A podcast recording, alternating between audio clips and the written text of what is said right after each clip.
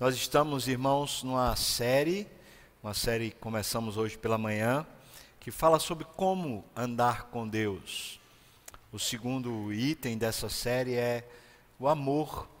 É um profundo amor por Deus. É, é impossível andar com Deus sem ter esse amor.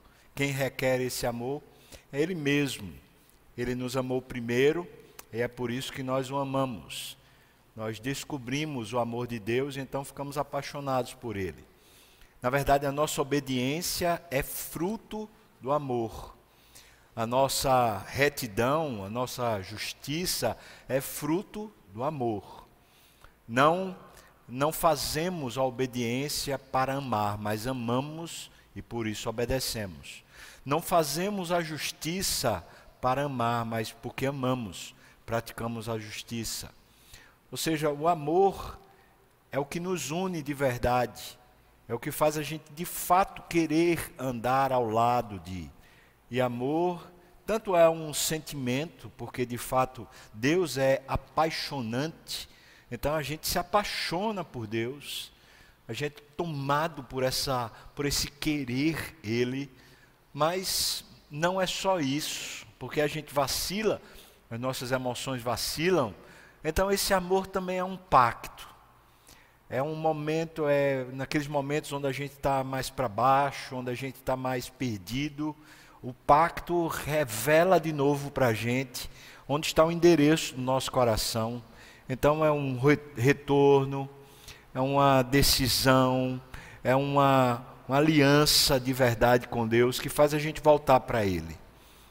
É sobre isso que eu queria falar com você e eu queria usar o personagem bíblico de Moisés, porque o texto em Hebreus fala que Moisés preferiu o opróbrio, ou seja, a vergonha, a ignomínia de Jesus, às riquezas do Egito. Está lá, capítulo 11 de Hebreus, né? Fala assim, versículo 24: pela fé, Moisés, quando já homem feito, recusou ser chamado filho da filha de Faraó, preferindo ser maltratado junto com o povo de Deus, a usufruir prazeres transitórios do pecado.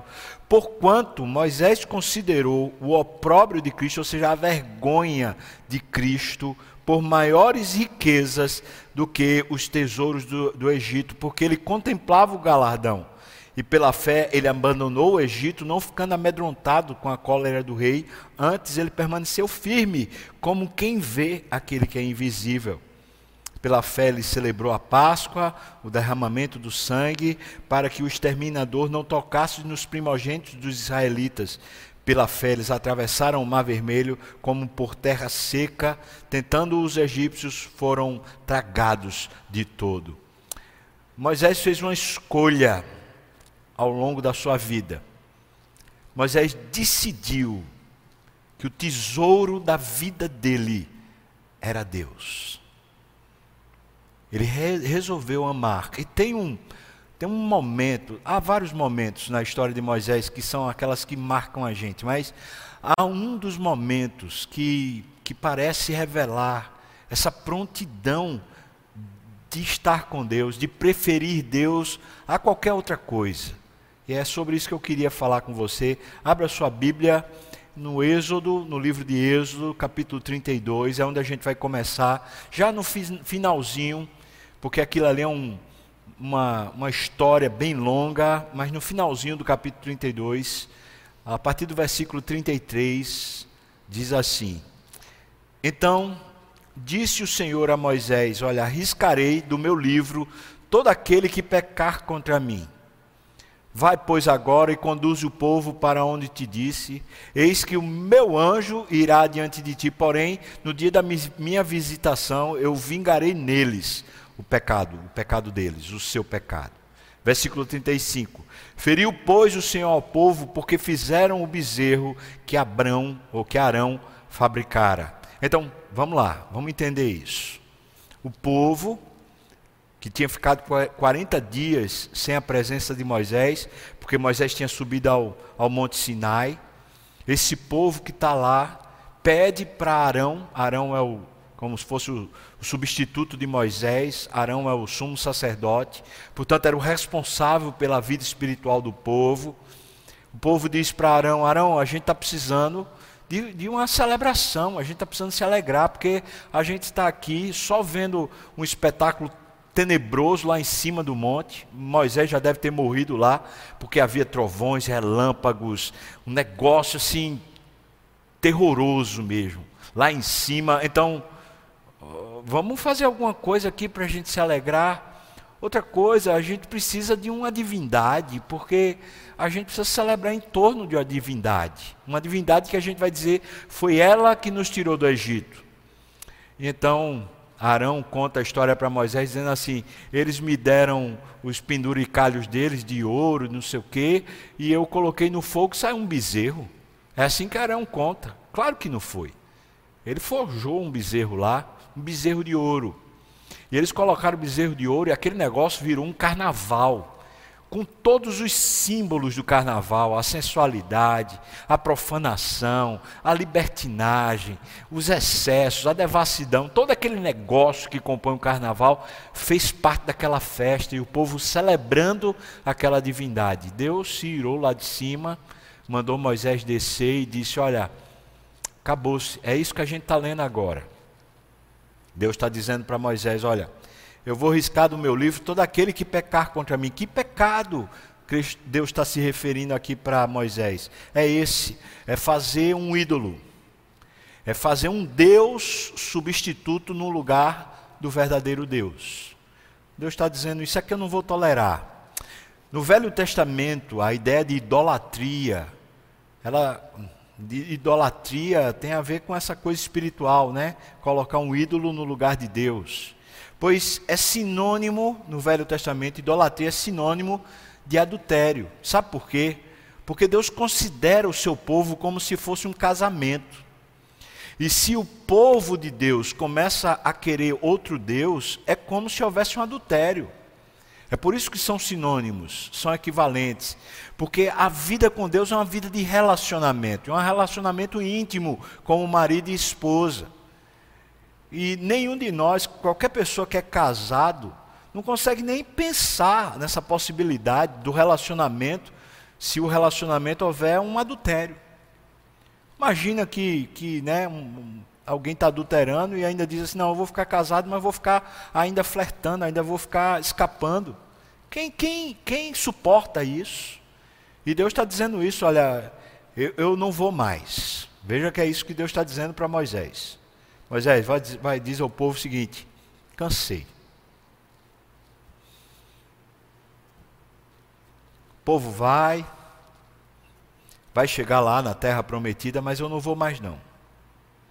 E quando eu visitar o povo, eu vou é me vingar e vou matar quem está adulterando, quem está idolatrando outros deuses. Capítulo 33, esse texto nos conta, a partir do versículo 1 até o 6, nos conta que Deus considera então a idolatria como sendo uma, uma revelação da falta de amor por Ele. A traição, é claro, é uma revelação da falta de amor. No capítulo 33, de 1 a 6, veja o que diz: Disse o Senhor a Moisés: Vai sobe daqui, tu e o povo que tiraste da terra do Egito, vai para a terra a respeito da qual eu jurei a Abraão, a Isaac e a Jacó, dizendo: A tua descendência darei. Eu enviarei o anjo adiante de ti. Eu lançarei fora os cananeus, os amorreus, os heteus, os ferezeus, os heveus e os jebuseus. Sobe para uma terra que mana leite e mel. Agora veja, porque isso aqui é muito importante. Eu não subirei no meio de ti, porque és povo de dura cerviz, para que eu não consuma vocês no meio do caminho. Veja, andar com Deus. Deus está dizendo: é impossível caminhar com vocês nessa condição. Primeiro, eu não consigo caminhar com uma pessoa que está adulterando. Se a pessoa está escolhendo outro Deus, eu não vou conseguir caminhar com ela. É Deus que está dizendo. Agora, segundo lugar, ele está dizendo: eu não vou conseguir caminhar com uma pessoa que tem a cerviz dura. Você já ouviu falar da pessoa que tem o nariz empinado? A expressão cerviz dura é essa expressão de arrogância. É dono do, do próprio nariz. Ah, ninguém manda na minha vida, eu sou dono do meu nariz. Pois é isso, cerviz dura.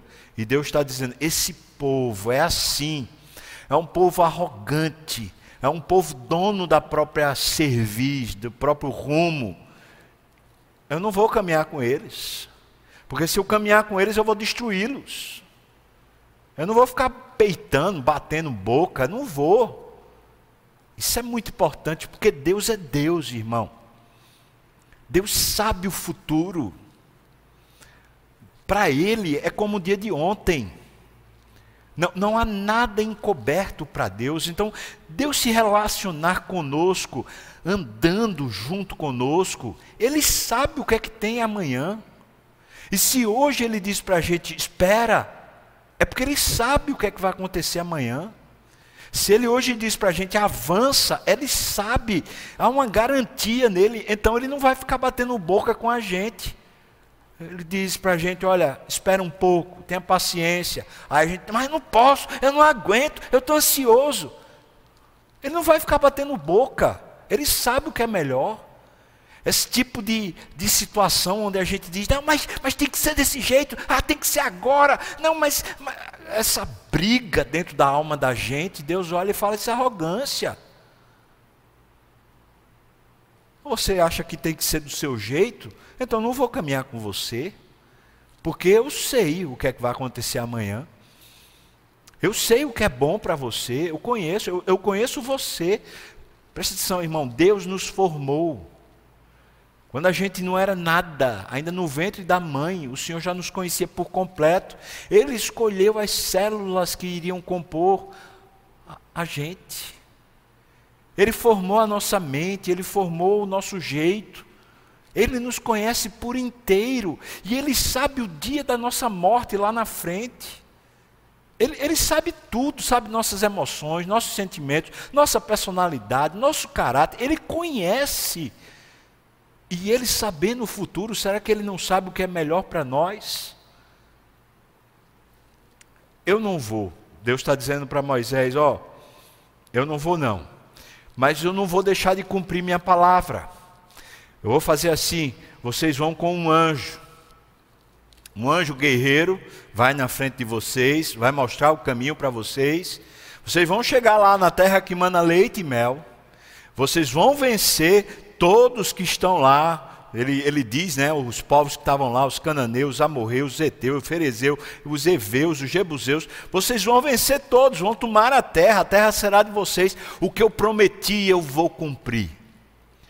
Mas eu só não vou me relacionar com vocês mais, porque eu não aguento arrogância, eu não aguento. Você percebe que a, a falta de amor por Deus é revelado nessa independência da gente. Essa, esse, esse jeito da gente de dizer como tem que ser a vida, é como se a gente estivesse passando um recado para Deus: olha, não se meta, porque tem que ser desse jeito. É interessante porque a gente faz orações assim, no aperreio, na agonia, a gente fala: Deus, tem que ser desse jeito, Senhor, me dê. Lembro de um caso muito no passado lá, de uma moça que queria muito casar com um determinado rapaz. E a oração dela é: tem que ser Deus, tem que ser. Casou. Mas sofre até hoje. Porque foi na direção que queria. E Deus tinha que dar. É como se Deus dissesse: olha, se é assim, se, se você me quer simplesmente para poder assinar embaixo aquilo que vai fazer mal a você, aquilo que vai lhe destruir, não conte comigo. Faz o seguinte: você pode até ter a bênção, você pode até ter uma vida tranquila, você pode ter até prosperidade material, mas eu não vou estar junto. É isso que ele está dizendo aqui, versículo 4. Ouvindo o povo estas más notícias. Que más notícias? Eles iam para a terra. Eles iam vencer, eles iam conquistar, eles iam chegar na terra que manda leite e mel. Quais são as más notícias? As más notícias é que Deus não vai. povo pôs-se a prantear e nenhum deles vestiu seus atavios. Agora, é lindo esse negócio aqui. Eu fui pesquisar atavios, atavios que atavios eram decorações que eram colocadas nas roupas, às vezes no pescoço, no, nas orelhas das mulheres ou dos sacerdotes, quando haveria um ritual que seria, por exemplo, o ritual do casamento aquela cerimônia, então a mulher ficava adornada com atavios. Ou então o sacerdote ia celebrar, o sacerdote no dia do, da, da expiação, ele colocava os atavios para entrar lá no Santo dos Santos. O que Deus está dizendo é: eu não tenho como me casar com você. O povo está dizendo então: acabou-se o casamento, eu vou tirar minhas, meus atavios. Vou tirar a veste que eu estava pronto para me casar, porque Deus está dizendo: acabou-se, acabou-se o casamento, acabou-se a relação, a gente não vai ter mais nada, não. Já pensou se Deus diz isso para você? Pois é uma coisa que a gente precisa entender: é que a nossa arrogância, a nossa dura cerviz, é, é a gente mandando para Deus um bilhete: olha, eu não quero mais nada com o Senhor. Versículo 5. Porquanto o Senhor tinha dito a Moisés: Dize aos filhos de Israel: És povo de dura serviço. Se por um momento eu subir no meio de vocês, eu vou consumir. Eu te consumirei. Tira, pois, de ti os atavios. Deus é que está dizendo para o povo: tira, porque não vai haver mais cerimônia. Acabou-se o noivado, acabou-se o casamento. Eu não quero mais esse negócio. Acabou-se.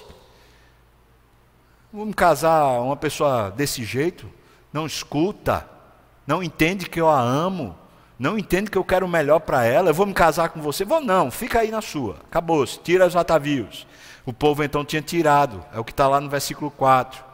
E diz mais: Deus diz isso para que eu saiba o que te hei de fazer, ou seja, mantirá, cancelou agora o casamento, que eu vou pensar o que é que eu vou fazer. Versículo 6. Então, os filhos de Israel tiraram de si os seus atavios, desde o Monte Horebe em diante. Ora, o Monte Oreb, é bom que você destaque agora. O Monte Oreb fica na região do Sinai. Na verdade, é um sinônimo do Sinai. E foi no Monte Oreb onde teve aquele momento da sede do povo, e Deus disse para Moisés: vai lá e fere a rocha, e a água saiu da rocha.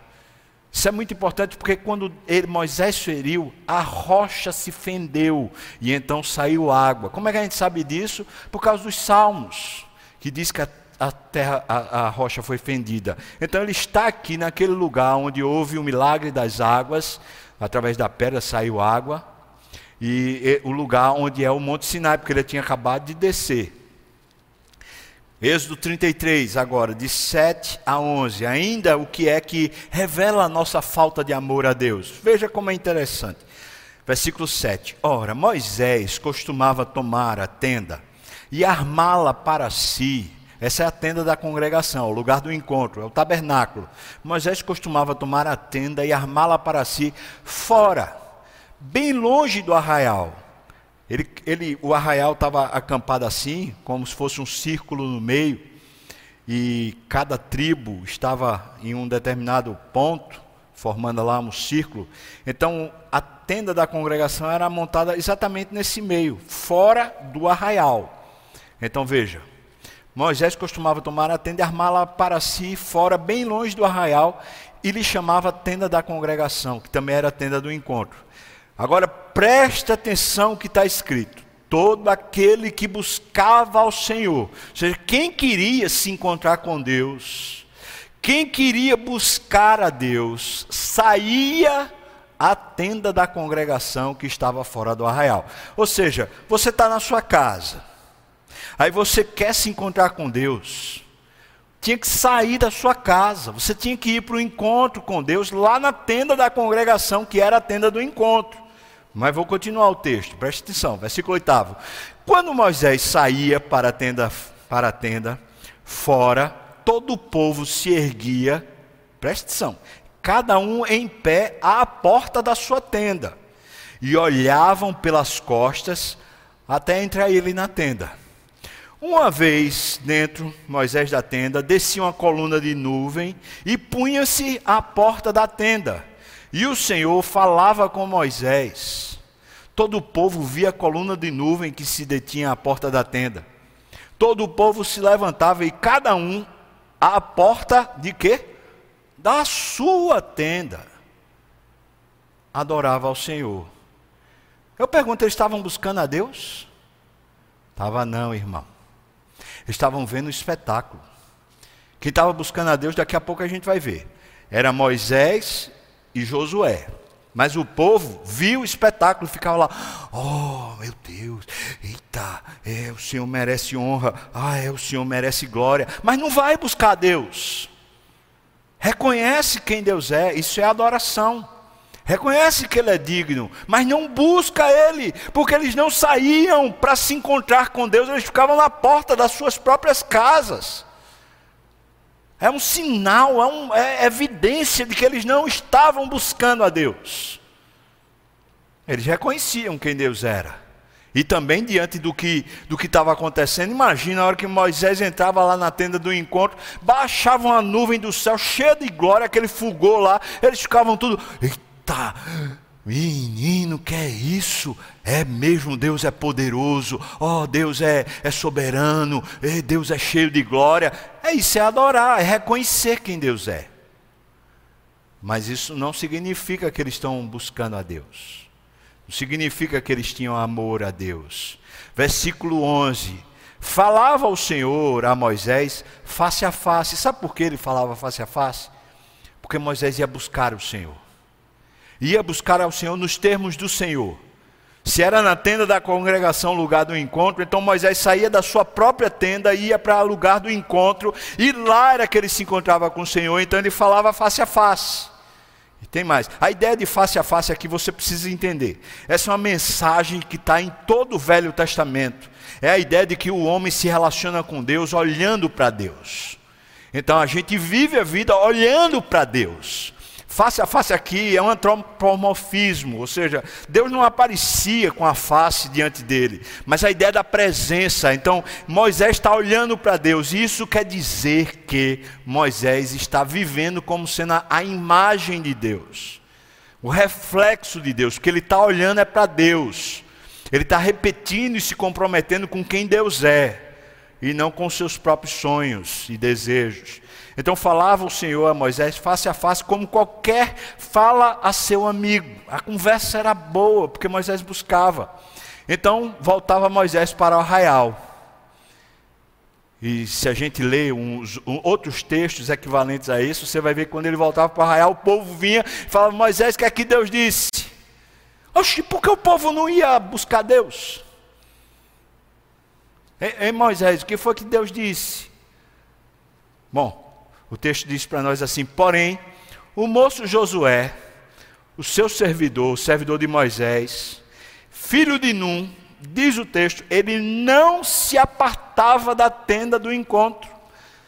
Então, irmão, a gente está vendo aqui que não se tratava de ser só Moisés quem podia ter um encontro. Josué é um servidor ou seja, qualquer pessoa que quisesse podia vir ter um encontro com Deus, podia buscar a Deus, porque o texto começa dizendo: qualquer um que quisesse buscar, está aqui no versículo 7: todo aquele que buscava ao Senhor saía à tenda da congregação que estava fora do arraial. Josué fazia isso e diz o texto que Moisés saía, e quando Moisés saía, a nuvem não ficava mais lá, não, irmão, o espetáculo acabava. Mas Josué não queria espetáculo, sabe o que Josué queria? Ele queria era a presença de Deus, ele anelava pelo Senhor, isso é amor, isso é desejo pelo Senhor, por isso. Eu posso dizer que revela uma falta de amor quando a gente simplesmente é negligente com essa relação. Quando a gente, em vez de se dedicar a buscar a Deus, a gente faz as coisas de qualquer jeito. Eu não estou falando só de fazer as coisas da igreja, não. Eu estou falando na vida, quando a gente, a nossa relação com Deus é de qualquer jeito. É na preguiça. É a gente simplesmente do jeito da gente, na preguiça, e a gente quer se relacionar com Deus. Agora eu lhe pergunto: qualquer relacionamento sério que você tem, relacionamento duradouro, você conseguiu manter um relacionamento sério e duradouro na sua preguiça, na sua negligência? Muitos casamentos são desfeitos justamente porque é a negligência. Às vezes a negligência do marido, às vezes a negligência da esposa. Os, os, relacionamentos começam a se romper porque a negligência revela falta de amor. E Deus percebe. E o povo até reconhecia quem Deus era. Mas o povo era negligente, porque não ia buscar ao Senhor. Então a gente apontou aqui pelo menos três motivos pelos quais fica evidente a falta de amor a Deus: a idolatria, quando a gente passa a ser idólatra, a gente poderia olhar aqui a arrogância do dura serviço, e a gente poderia falar negligência também como sendo esse motivo da gente revelar a gente não ama a Deus. Assim, eu faço uma pergunta para você nesses termos, você tem amado ao Senhor? Não é à toa que muitas vezes a gente sente como se a gente estivesse distante de Deus. A gente vai empurrando Deus para fora da vida da gente. A gente vai empurrando, vai empurrando com a nossa arrogância. Ah, não, tem que ser do meu jeito. A gente vai empurrando Ele para longe com a nossa negligência, a gente nunca leva a sério essa paixão por Deus, esse buscar a Deus. A gente vai levando para o lado, vai empurrando para o lado, e a gente vai dizer o que da nossa relação com Deus. A gente está vendo como Deus reage a isso. Deus está dizendo: acabou, eu não vou querer. Eu não vou mais nem com vocês. E a gente, a gente tinha aqui uma cerimônia de casamento para fazer, mas pode tirar a roupa de núpcias, pode tirar os atavios, porque eu não quero, eu não quero esse tipo de relacionamento falso, sem amor. Eu não quero. Mas aí é lindo o que acontece com Moisés. Por isso eu digo para você: andar com Deus requer um profundo amor por Deus. Veja o que diz aqui o versículo 12 do capítulo 33. Disse Moisés ao Senhor: Tu me dizes, Senhor, faze subir este povo, porém não me deste a saber a quem hás de enviar comigo. O Senhor falou que vai um anjo, mas, mas quem é? Contudo, disseste, ainda no versículo 12: Conheço-te pelo nome. O Senhor disse para mim que me conhecia, sabe quem eu sou. Também disseste: achaste graça aos meus olhos. Senhor, o Senhor disse que me conhecia. O Senhor disse que eu tenho diante do Senhor um prestígio, um privilégio. O Senhor achou graça por mim. Então ele diz, versículo 13: Agora, pois, se eu achei graça, se eu tenho esse prestígio que o Senhor quis me dar, não é que eu mereço, mas o Senhor quis me dar. Se eu tenho esse prestígio, eu achei graça aos teus olhos, rogo-te que me faça saber neste momento o teu caminho. É lindo isso. Ele não está dizendo, me mostre quem é que vai guiar a gente, qual é o anjo, como é o nome do anjo, quem é a pessoa. Não. Eu disse, eu rogo ao Senhor que me faça conhecer agora por onde é que o Senhor vai. Eu quero andar com o Senhor, mas é, Deus. Eu não, eu não quero ir, não. Eu, quero andar com o Senhor. Me mostre, por favor, agora o seu caminho. Se eu tenho esse prestígio que o Senhor está dizendo, essa graça aí. Se o Senhor me conhece, o Senhor sabe o que é precioso para mim. Então, me diga qual é o seu caminho, para, para que eu te conheça e eu ache graça aos teus olhos. É isso. É pro, eu quero saber o caminho do Senhor, porque eu quero conhecer mais o Senhor. Eu quero desfrutar esse privilégio que o Senhor está me dando. Por favor, me ajude. E aí, ele diz: E considera, Senhor, que esta nação é teu povo. Interessante, porque Deus, quando começou a conversa com Moisés, foi dizer assim: Esse povo que você tirou lá do Egito. E agora Moisés está dizendo: primeiro, Senhor, eu, eu não tenho condição, eu quero o Senhor. Eu não quero um anjo, não. Eu quero o Senhor. Me diga qual é o seu caminho, porque eu vou é com o Senhor. Agora eu queria que o Senhor também pensasse assim: que esse povo é o seu povo, Deus. Vamos lá, continua versículo 14. Respondeu-lhe o Senhor: A minha presença irá contigo. A palavra presença é face.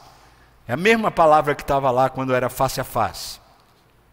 A minha presença irá contigo, e eu te darei descanso. Ou seja, você vai entrar na terra.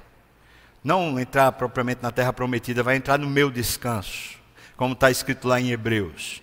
Depois ele diz, versículo 15: Então lhe disse Moisés: Olha, Senhor, se a tua presença, olha que palavra preciosa, se a tua presença não vai comigo, não me faças subir deste lugar. Sabe uma coisa, irmão? Isso aqui é, é tremendo. Deus disse: vocês vão para uma terra que manda leite e mel. Moisés está dizendo: eu prefiro o deserto.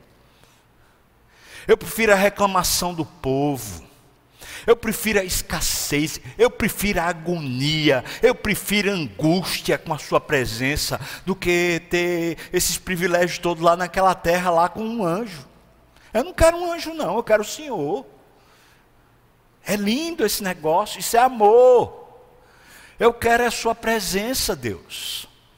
Eu quero estar contigo, Deus. É isso que ele diz. Ele diz: Pois se a tua presença não vai comigo, não nos faça subir deste lugar. Versículo 16. Pois como se há de saber que achamos, agora ele não está falando que eu achei, mas nós, o povo, que achamos graça aos teus olhos, eu e o teu povo. Não é porventura, veja que, que coisa linda. A gente vai saber que tem esse privilégio com o Senhor, não é porventura em andares conosco, andar com Deus é o privilégio, é o nosso maior privilégio. Como é que a gente vai saber se a gente tem esse privilégio, eu e o povo? Não é o Senhor andando conosco, de maneira que somos nós que andamos com o Senhor separados. A palavra separado quer dizer santo, consagrado, foi tirado do uso comum e agora é instrumento de Deus. É como, é como por exemplo, um bisturi. Um bisturi é só uma faca, uma faca muito amolada, um negócio lá que serve para cortar. Mas de repente ele simplesmente sofre aquele processo lá de têmpera, ele precisa ser aquecido a tantos graus, não sei o que, para ser usado para uma cirurgia. E agora ele é, ele é colocado na mão de um cirurgião preciso, sabe o que fazer com aquele bisturi. Na hora que ele foi lá e passou pela estufa e ele ficou pronto para ser usado, ele foi separado separado do uso comum para ser usado agora por um especialista. Ele está dizendo assim: nós somos separados, eu e o teu povo, de todos os povos da terra. É uma pergunta que ele diz: esse não é o nosso privilégio, é a gente andar com o Senhor de maneira que a gente não é comum. A gente não é como as outras pessoas da terra. A gente tem uma relação contigo, Deus. E a gente é, agora, a gente pertence ao Senhor, Deus. A gente foi separado para que o Senhor nos use na terra. Amém, irmão? Não é isso que acontece? Então eu diria para você, como é que a gente evidencia o nosso amor por Deus? Em primeiro lugar, é quando a presença de Deus para a gente é mais importante do que as bênçãos. Ora, se a gente só quer Deus para ter bênção, a gente tem que parar e pensar: será que eu quero Deus mesmo ou só quero as bênçãos? Porque está aqui, Deus pode nos dar as bênçãos sem a presença dEle. E tem tanta gente que adquire as bênçãos, luta, luta e adquire um bocado de bênção, mas vive separado de Deus. É isso que você quer? Ou que você quer Deus?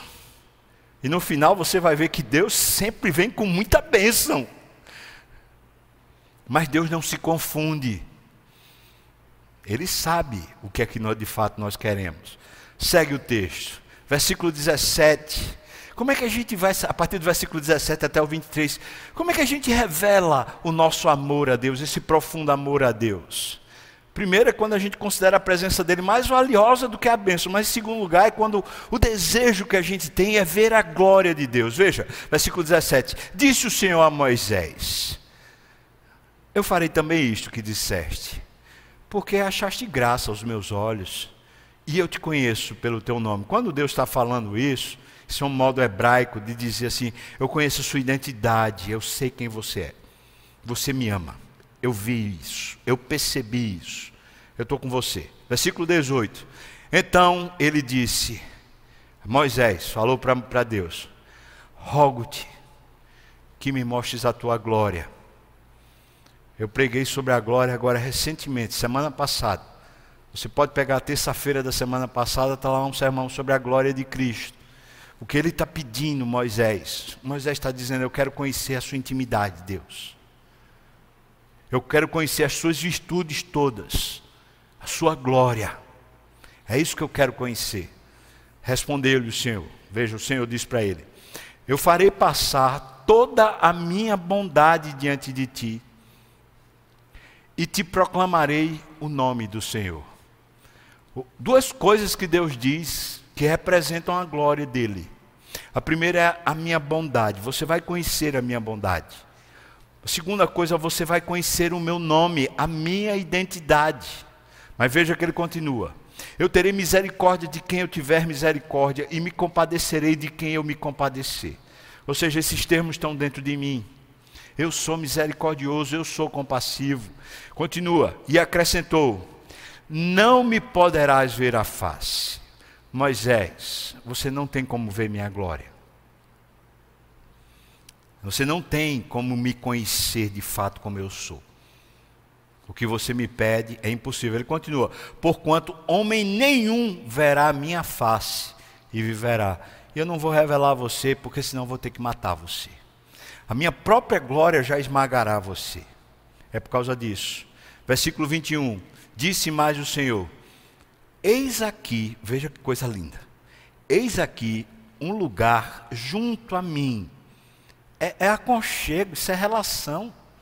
Ou não é?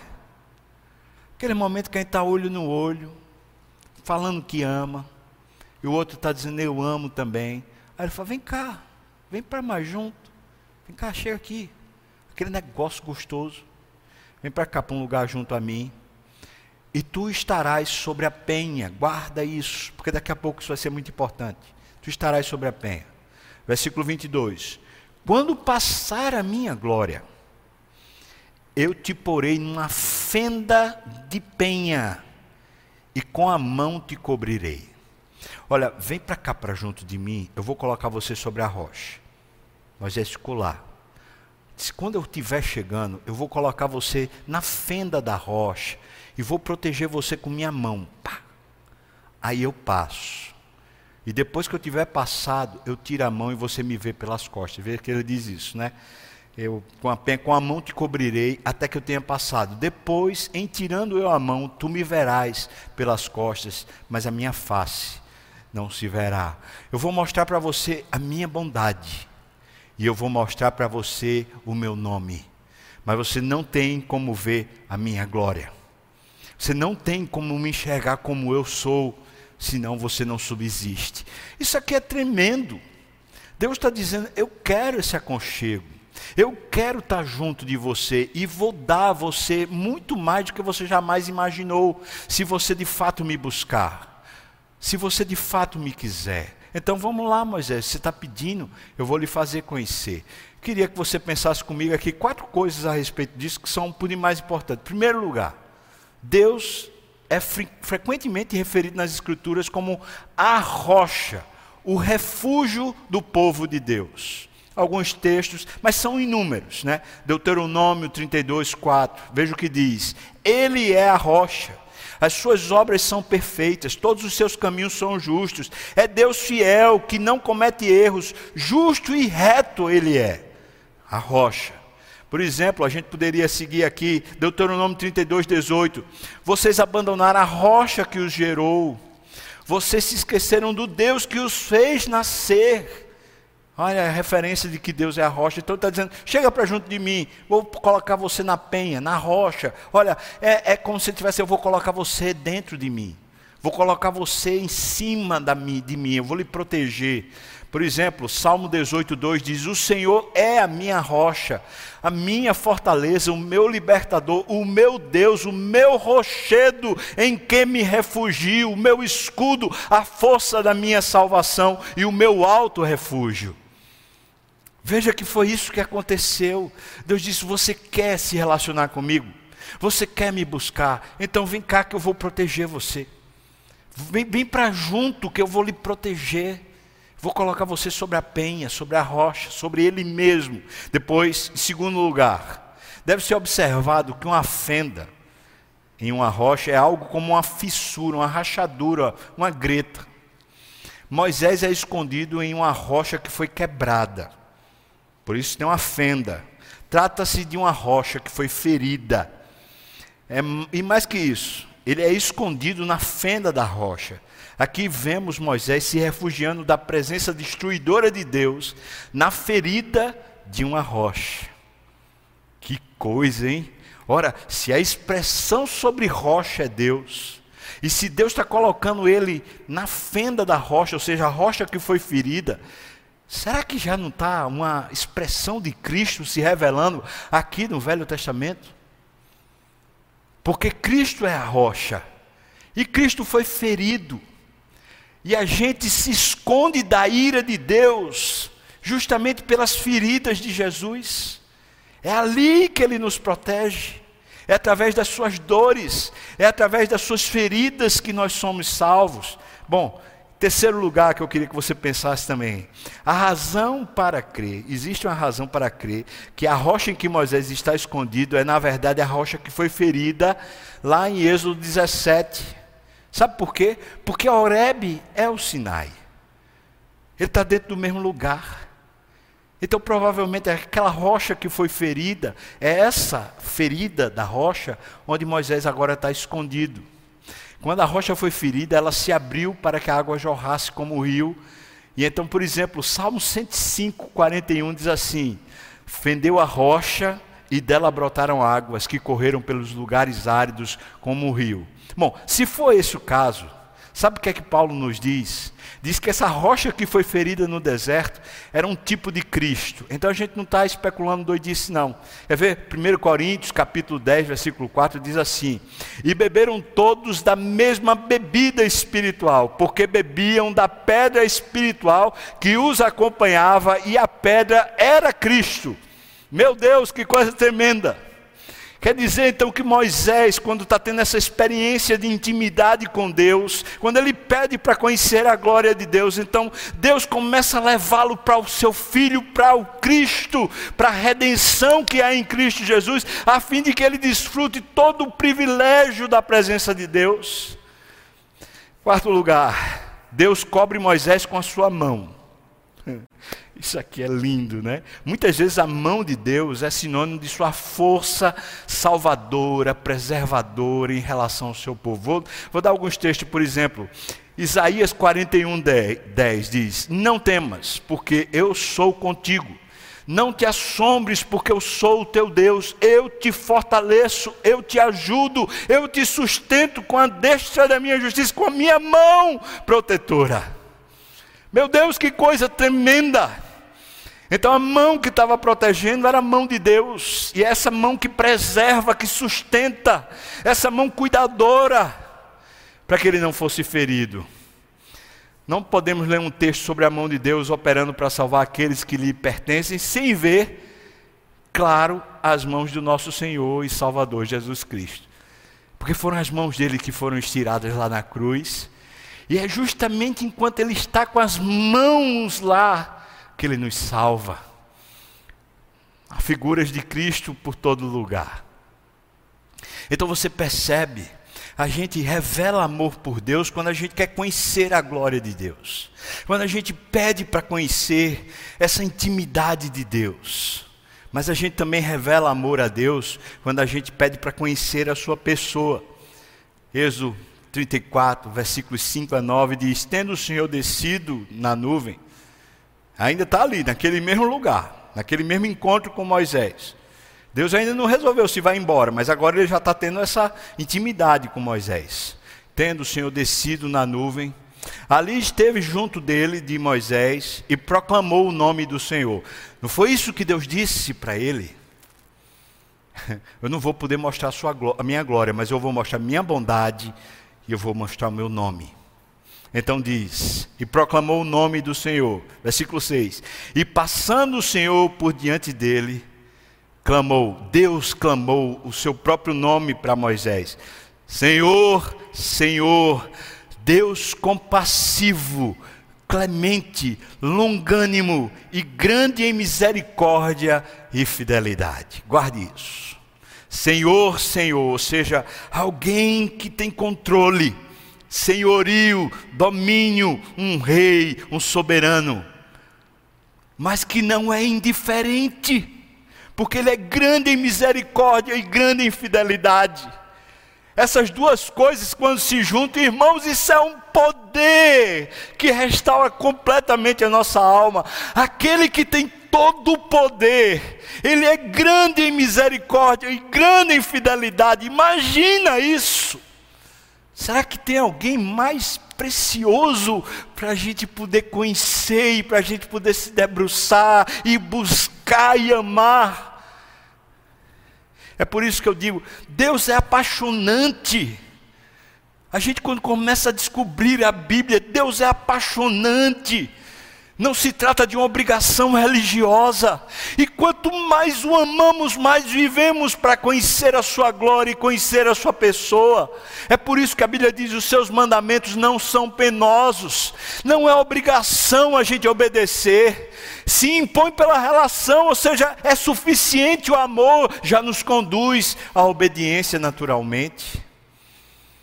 Versículo 7. Aquele Deus que guarda a misericórdia em mil gerações, é o Deus que perdoa a iniquidade, a transgressão e o pecado, ainda que não inocente o culpado, e visita a iniquidade dos pais nos filhos e nos filhos dos filhos até a terceira e quarta geração. Versículo 8. E imediatamente, curvando-se Moisés para a terra, o adorou. Agora aqui é diferente. Essa adoração aqui é diferente. Essa aqui é a adoração da intimidade. Não é aquela adoração de estar tá vendo, ah, meu Deus, não sei o que lá. Essa aqui é a adoração da intimidade. Acabou de ouvir o nome de Deus. Ele se curva como alguém que diz assim: Deus, olha, eu não tenho mais nada. Nada. Eu estou diante de uma excelência e eu não tenho mais nada nada a dizer. Versículo 9: E disse: Senhor, se agora eu achei graça aos teus olhos, se eu gozo desse privilégio diante do Senhor, segue em nosso meio conosco. A luta de Moisés é essa: eu quero andar contigo, Deus. Não faz isso não, Senhor. Eu quero andar contigo. Não vamos acabar a relação, não. Você entende, irmão? Isso aqui é como um arrependimento. A pessoa que está dizendo assim: Eu errei, mas me perdoa. Vamos renovar, por favor. Eu, eu não quero ficar longe de, de você. Eu não quero. Veja que é isso. Se eu achei graça aos teus olhos, segue em nosso meio conosco, porque este povo é de dura serviço. Senhor, perdoa a nossa iniquidade e o nosso pecado e toma-nos por tua herança. Ou seja, Senhor, perdoa e faz a gente ser teu. Senhor, intervém aqui na gente, porque a gente é assim, fuleiro. Mas o Senhor está dizendo: o Senhor é cheio de misericórdia, grande misericórdia e fidelidade. E o Senhor é Senhor. Então intervenha. Mas, mas não vá embora, não. Vamos ficar junto, por favor. Repara as nossas infidelidades, a fuleiragem que a gente faz. O Senhor vai dar um trato na gente, por favor. Mas faça a gente caminhar com o Senhor, Deus. Eu digo para você, irmão, quer andar com Deus? Precisa amar a Deus. E amar profundamente. E não é difícil se a gente começa a conhecer a Deus. Pelo contrário, Deus é apaixonante. Quanto mais a gente conhece, mais a gente o ama, mais a gente deseja estar perto. Queria que você pensasse aqui sobre essa expressão do nome de Deus. Deus acabou de revelar. Está aqui, grande misericórdia e fidelidade. Senhor, Senhor, grande misericórdia e fidelidade.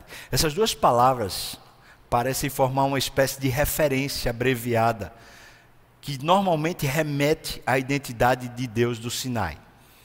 Então, quando fala Deus grande em misericórdia e fidelidade, é como se já estivesse dizendo o nome dele, o nome que identifica de fato quem ele é. Como ele disse para Moisés que ia fazer ele ver a, a bondade de Deus e o nome do Senhor. Elas frequentemente aparecem em contextos onde o pacto, a aliança da graça, é estabelecido ou é revelado e tendem a ser expressivas do amor misericordioso, inexorável, perdoador de Deus por seu povo, o povo da aliança.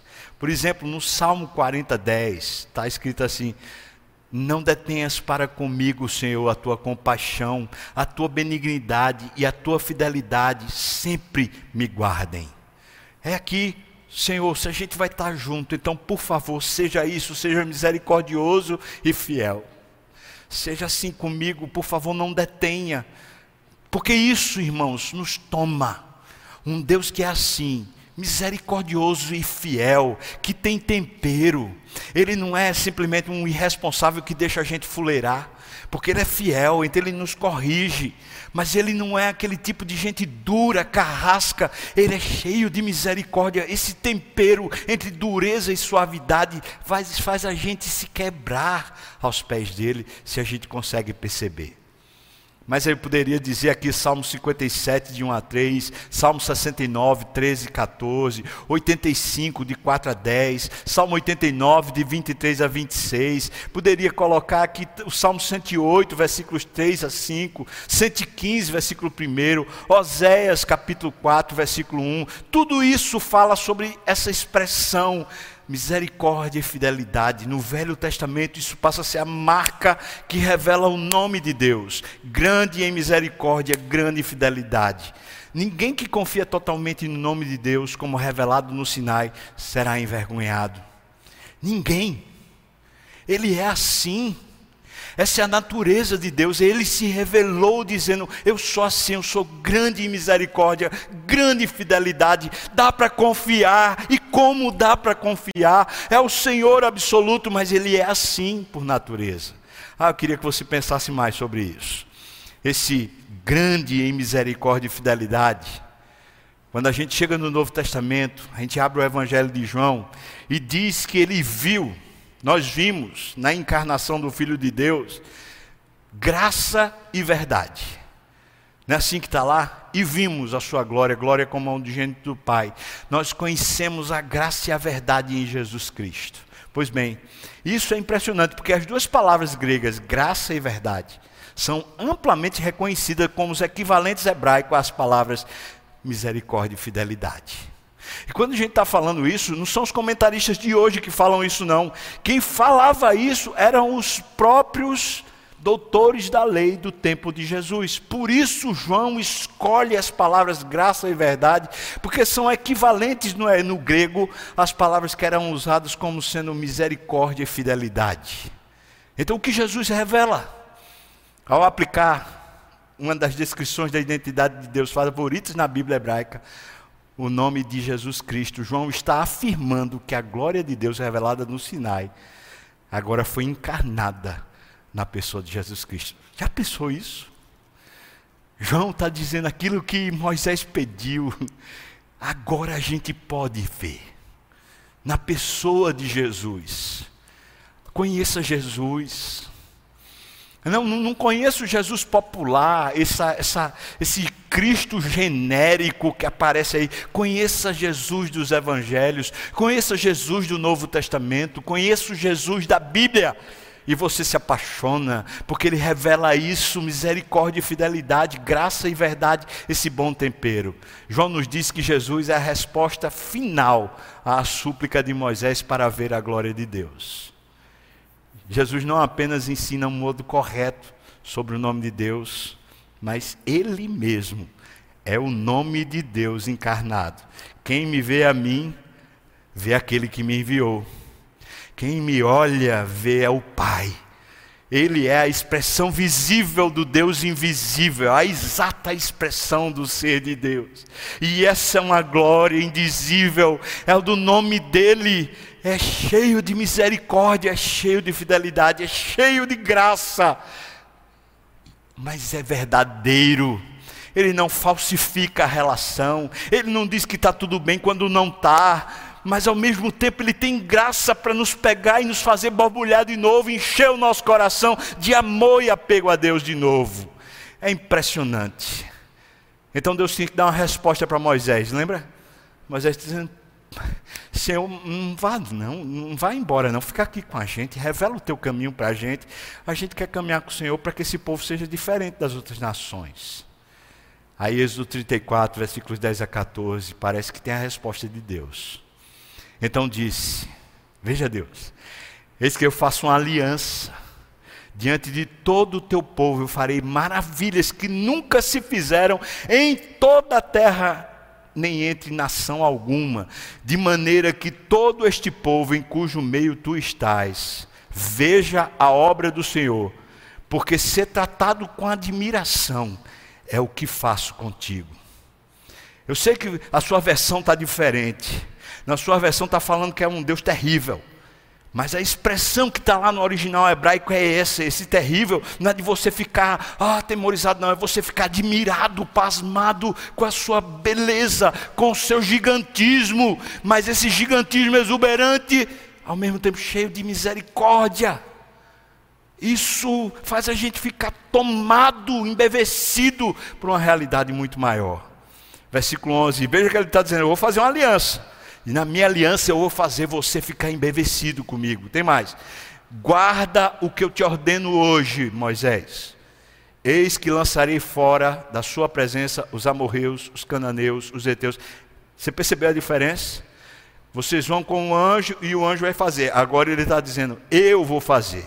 Eis que eu lançarei fora da sua presença os amorreus, os cananeus, os heteus, os ferezeus, os heveus e os jebuseus. Versículo 12. Abstente de fazer aliança com os moradores da terra para onde vais, para que te não sejam por cilada. Você quer andar comigo? Então evite.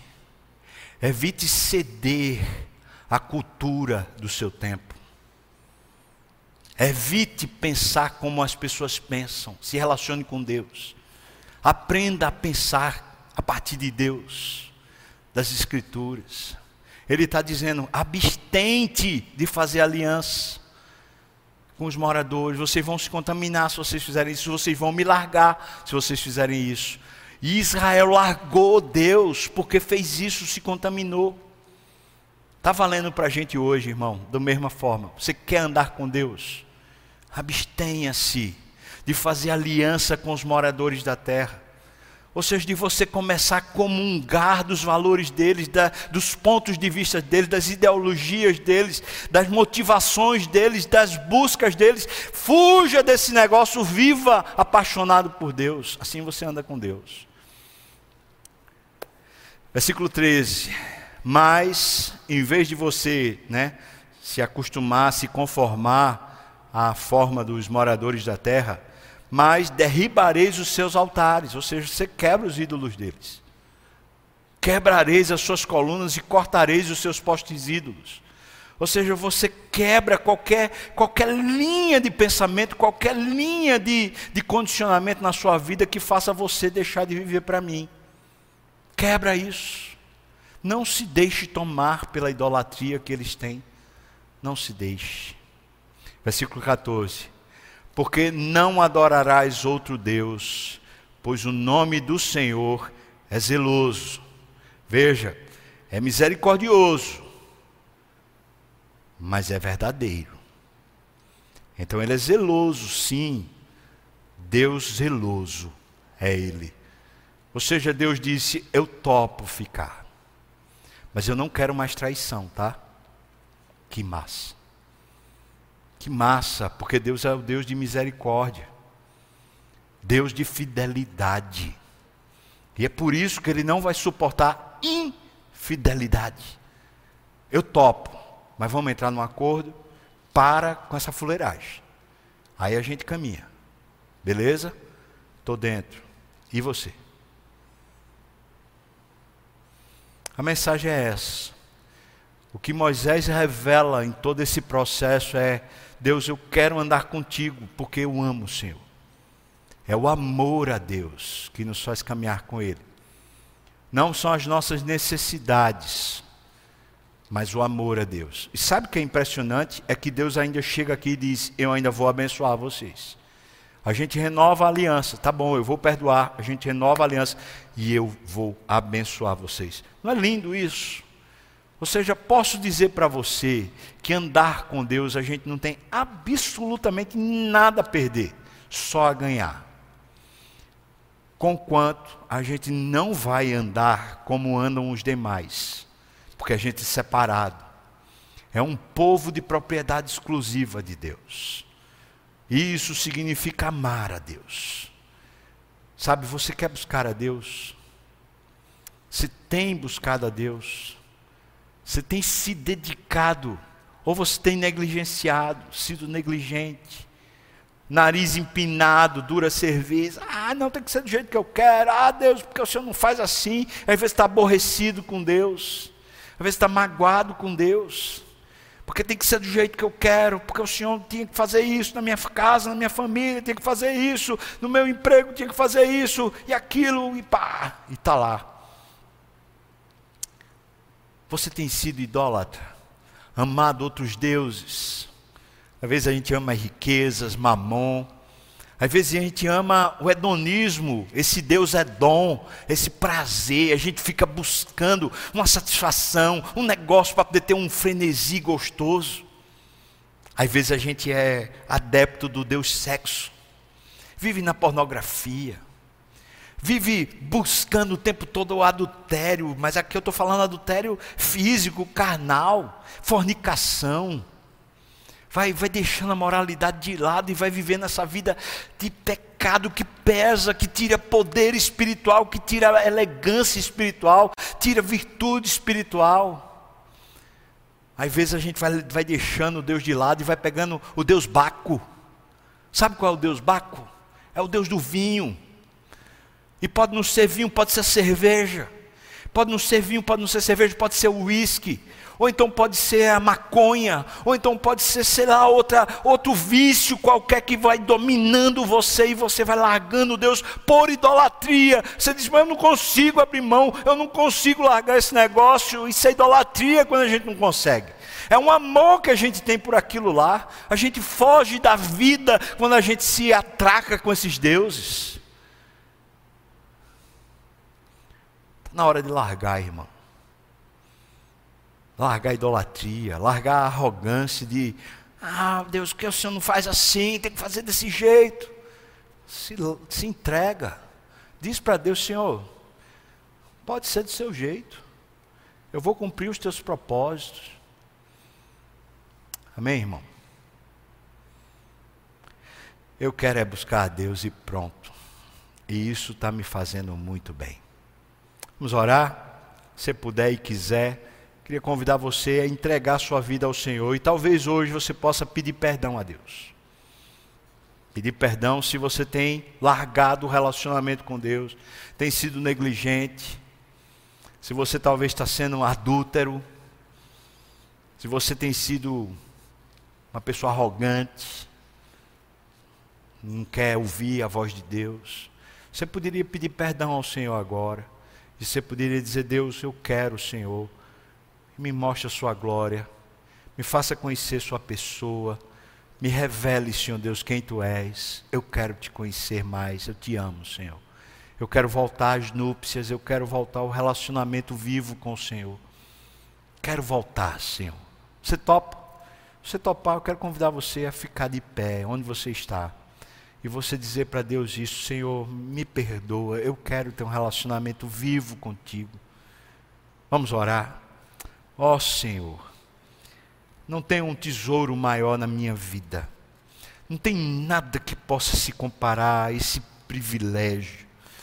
Que coisa tremenda.